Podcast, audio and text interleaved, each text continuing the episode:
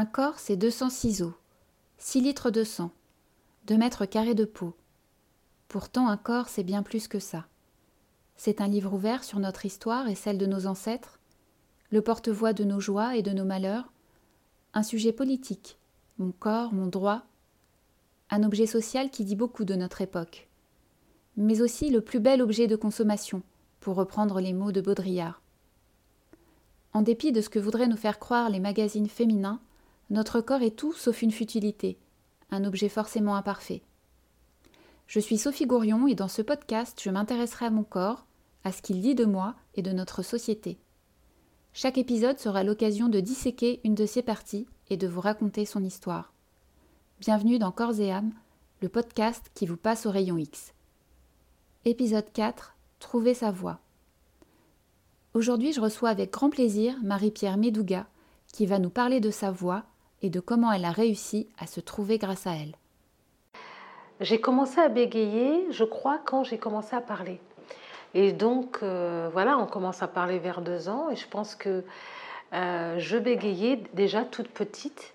Et en tout cas, je me souviens de cette première année de, de, classe au jardin d'enfants où j'étais très, très apeurée et où je bégayais déjà beaucoup euh, pour exprimer beaucoup de choses et j'avais un, peu de mal à m'exprimer. Et puis, ce bégaiement est allé croissant à tel point que je ne pouvais demander ni gâteau, ni chocolat dehors, que j'avais du mal à demander une pièce de monnaie, du pain. Euh, je butais sur les peu, le feu, les vœux, les, les bœufs. C'était très compliqué pour moi. Ça me mettait dans des rages intenses parce que comme je n'arrivais pas à m'exprimer, je me mettais en colère. J'étais violente. Comme on se moquait de moi à l'école, je tapais. Et euh, quand on me voit aujourd'hui, évidemment, on ne suppose pas euh, qu'il y ait un tel enjeu dans la voix. Et je me suis rendu compte que j'étais handicapée. Alors j'étais déjà la petite noire dans un endroit où il n'y avait pas du tout d'enfants noirs. Et j'étais la petite noire qui voyait mal et qui bégayait. C'était un peu compliqué. Et euh, cette voix, je la détestais.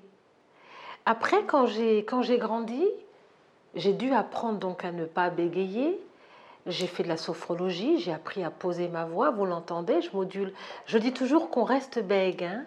on reste bègue à vie, sauf qu'on apprend à moduler sa voix, à accepter que parfois on bute sur quelques mots, mais aussi on apprend. Donc on commence à s'en faire une alliée. Et moi, pour m'en faire une alliée, j'ai fait du télémarketing.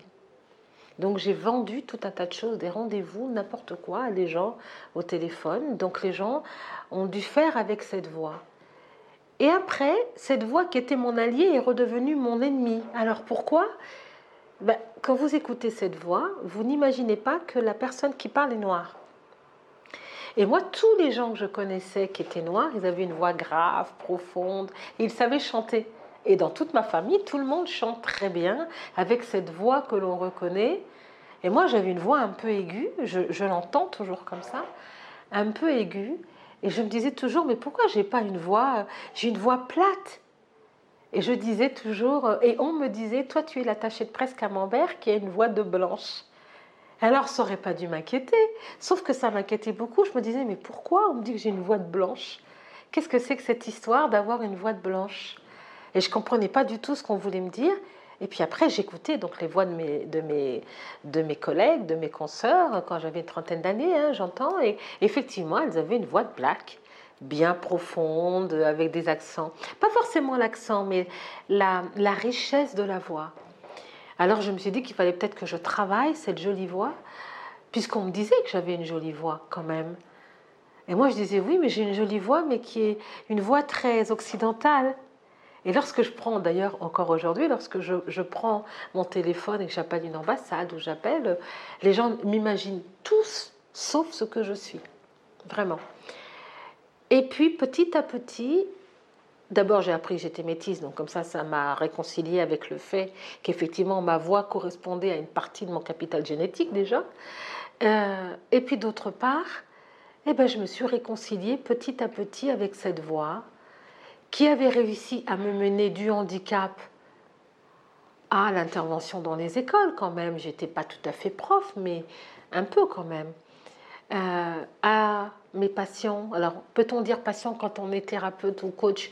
On dit personnes accompagnées plutôt. Alors, à ces personnes accompagnées qui me disaient que ma voix les calmait, les rassurait, que j'avais une voix que j'arrivais à, leur faire prendre conscience de choses et puis à les guider. J'avais une voix d'accompagnante, ça allait bien pour une thérapeute. Et puis, euh, oui, j'avais une voix euh, de blanche, mais je l'étais à moitié, c'était donc normal que j'ai une voix comme ça.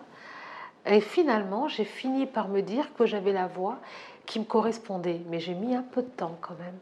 Alors aujourd'hui, quand je m'entends, parce que je m'enregistre, comme là aujourd'hui, euh, je me dis que je lui dois beaucoup à cette voix.